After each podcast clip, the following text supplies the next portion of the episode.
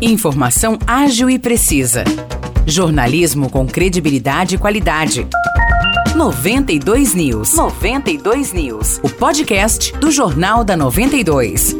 Olá, eu sou Morris Projan e a partir de agora você fica bem informado sobre as principais notícias do dia em nossa cidade e região. No episódio 625 do podcast 92 News, você confere. São João da Boa Vista confirmou na tarde de ontem mais uma morte provocada por complicações da Covid-19. Com esse falecimento, sobe para 388 o número de óbitos na cidade desde o início da pandemia. A vítima mais recente é um homem de 69 anos, morador de São João, que foi internado na Santa Casa Dona Carolina Malheiros no dia 31 de dezembro e morreu no dia 27 de janeiro de 2023. Segundo informações da Vigilância Epidemiológica, a vítima não havia sido imunizada com nenhuma dose da vacina contra a Covid-19. De acordo com o boletim epidemiológico publicado ontem, São João da Boa Vista tem 157 pessoas positivadas para a Covid em isolamento. O único leito de UTI da Santa Casa Dona Carolina Malheiros está ocupado, enquanto na enfermaria não há pacientes. No hospital da Unimed, o leito de enfermaria está ocupado e o de UTI não tem pacientes.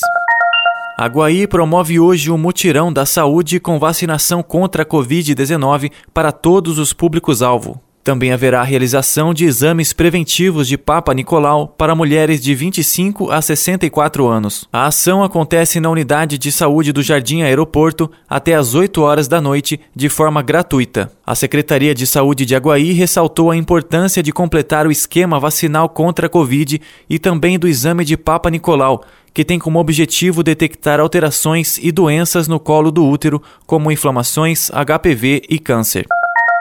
Vargem Grande do Sul vacinou 113 pessoas contra a febre amarela na zona rural no último final de semana. A ação ocorreu depois de a cidade registrar um caso da doença, algo que não acontecia no estado de São Paulo desde 2020. Os agentes de saúde percorreram as estradas de São Roque, de São Sebastião da Grama, de São João e de Barro Preto. Segundo a Prefeitura, os agentes retornarão a essas áreas hoje para vacinar os moradores que não foram encontrados nas residências. A administração municipal informou que nos próximos dias outras estradas da zona rural serão visitadas. Além da zona rural, a vacinação contra a febre amarela também está sendo feita na sala de vacina da Unidade de Saúde Dr. Eduardo Gabrioli, na Vila Polar, e na sala de vacina do Centro de Saúde Dr. Gabriel Mesquita, no bairro Nossa Senhora Aparecida. Nos dois pontos, a vacinação ocorre das 8 horas da manhã até as 3 horas da tarde. De acordo com a Prefeitura, Todas as pessoas de idades entre 5 e 59 anos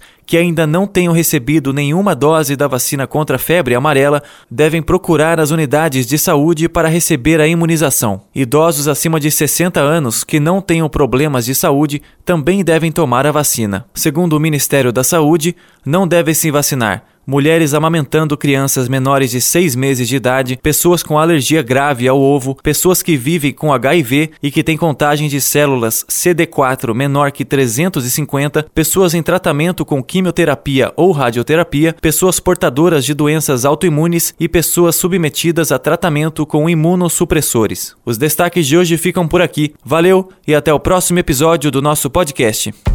Para mais notícias de São João da Boa Vista e região, acesse 92fm São João.com.br ou siga 92fm São João nas redes sociais. 92